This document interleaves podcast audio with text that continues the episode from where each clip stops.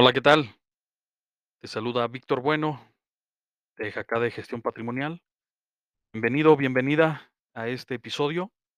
El día de hoy se llama Más vale tarde que nunca haber empezado. Hoy en día tenemos una vida muy dinámica, con poco tiempo. Y sin darnos cuenta, se nos está yendo 3 meses de este año 2022. Con muchas sorpresas e historias que jamás imaginamos que iban a sobrepasar una película de ciencia ficción como lo que ha sucedido desde el 2020 con este tema de la pandemia. Estoy seguro que será una gran anécdota que le contaremos a nuestros nietos, sobrinos y generaciones futuras. Sin embargo, algo que nos afecta más allá de un virus son las acciones que hacemos o las que no hacemos en nuestra vida personal. El día de hoy te traigo 5 tips para que comiences a cambiar tu vida y que no nos tome a todos desprevenidos. Número 1. Conoce tu situación actual claramente. Debes ser consciente de cuánto dinero gastas, cuánto debes, pero sobre todo, en qué gastas y en qué se va todo ese dinero, o sea, en qué se gasta y en qué lo gastas. Esto te dará una radiografía de tus finanzas personales. Si quieres conocer y hacer un diagnóstico más profundo, te invito a que escuches mi episodio Diagnóstico Financiero, aquí mismo en estas plataformas.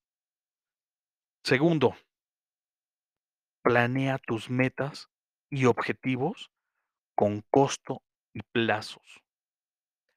Este es un punto que siempre que lo ponemos así, que lo tenemos presente, siempre. Pero se queda únicamente en nuestra mente y no le ponemos un nombre, tiempo y costo a nuestros sueños y a nuestras metas. Te aseguro que cuando planeas un viaje a la playa, sabes perfectamente cuánto te costará el vuelo, el hotel, la salida de tu avión o la salida de tu este, camión. Eso deberías hacer con todos tus objetivos. Identificarlos y ponerles fecha, costo, qué es lo que debes de hacer. Tercer punto, haz un presupuesto. Reitero, de estos 2 puntos anteriores ya he hecho otros episodios, date una vueltecita por ahí, este, son los primeros capítulos que hice en el 2021. Haz un presupuesto. Una vez que le pongas nombre, tiempo y costo a tus sueños, debes contemplar una cantidad destinada para el ahorro. No importa si empiezas con 50 o 100 pesos al mes.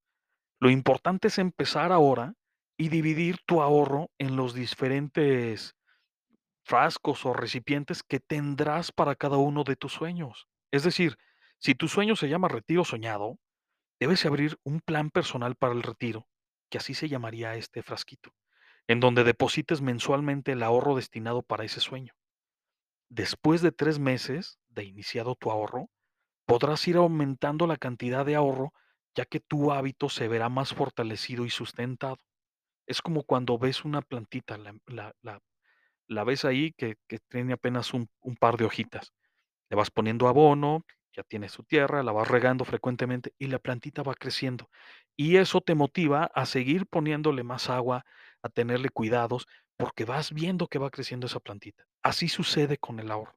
Vas viendo que va creciendo. Si depositas moneditas en un frasco, bueno, entre más moneditas deposites, vas viendo que se va llenando y eso te ayuda, te estimula a que si encuentras tirada una monedita en el en el en la calle, o o o si te encuentras con una monedita ahí al fondo de la lavadora o en el fondo de la bolsa de tu pantalón, vayas y la deposites ahí al frasco. Cuarto punto, aprende a invertir. No necesitas ser rico para poder empezar a invertir.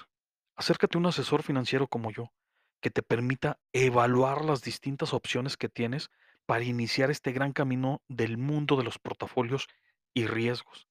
Recuerda que cada persona tiene diferente tolerancia al riesgo, por lo que te recomiendo no tomar las recomendaciones que te pueda dar la gente que te rodea.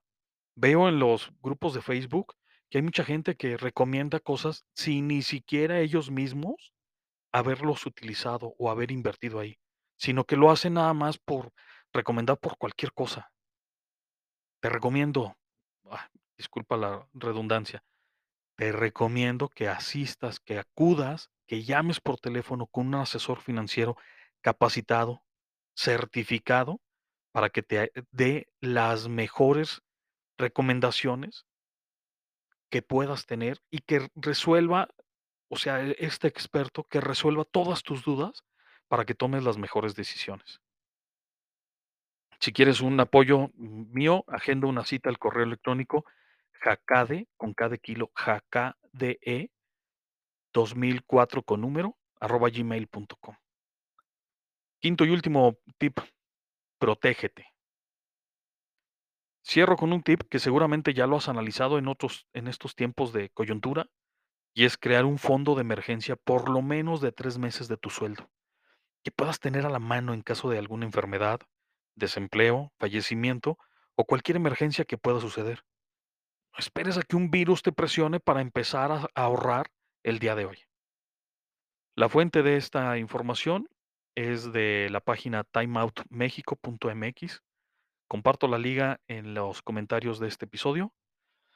Espero sea de tu utilidad. Gracias por acompañarme. Nos vemos, nos vemos en el próximo episodio.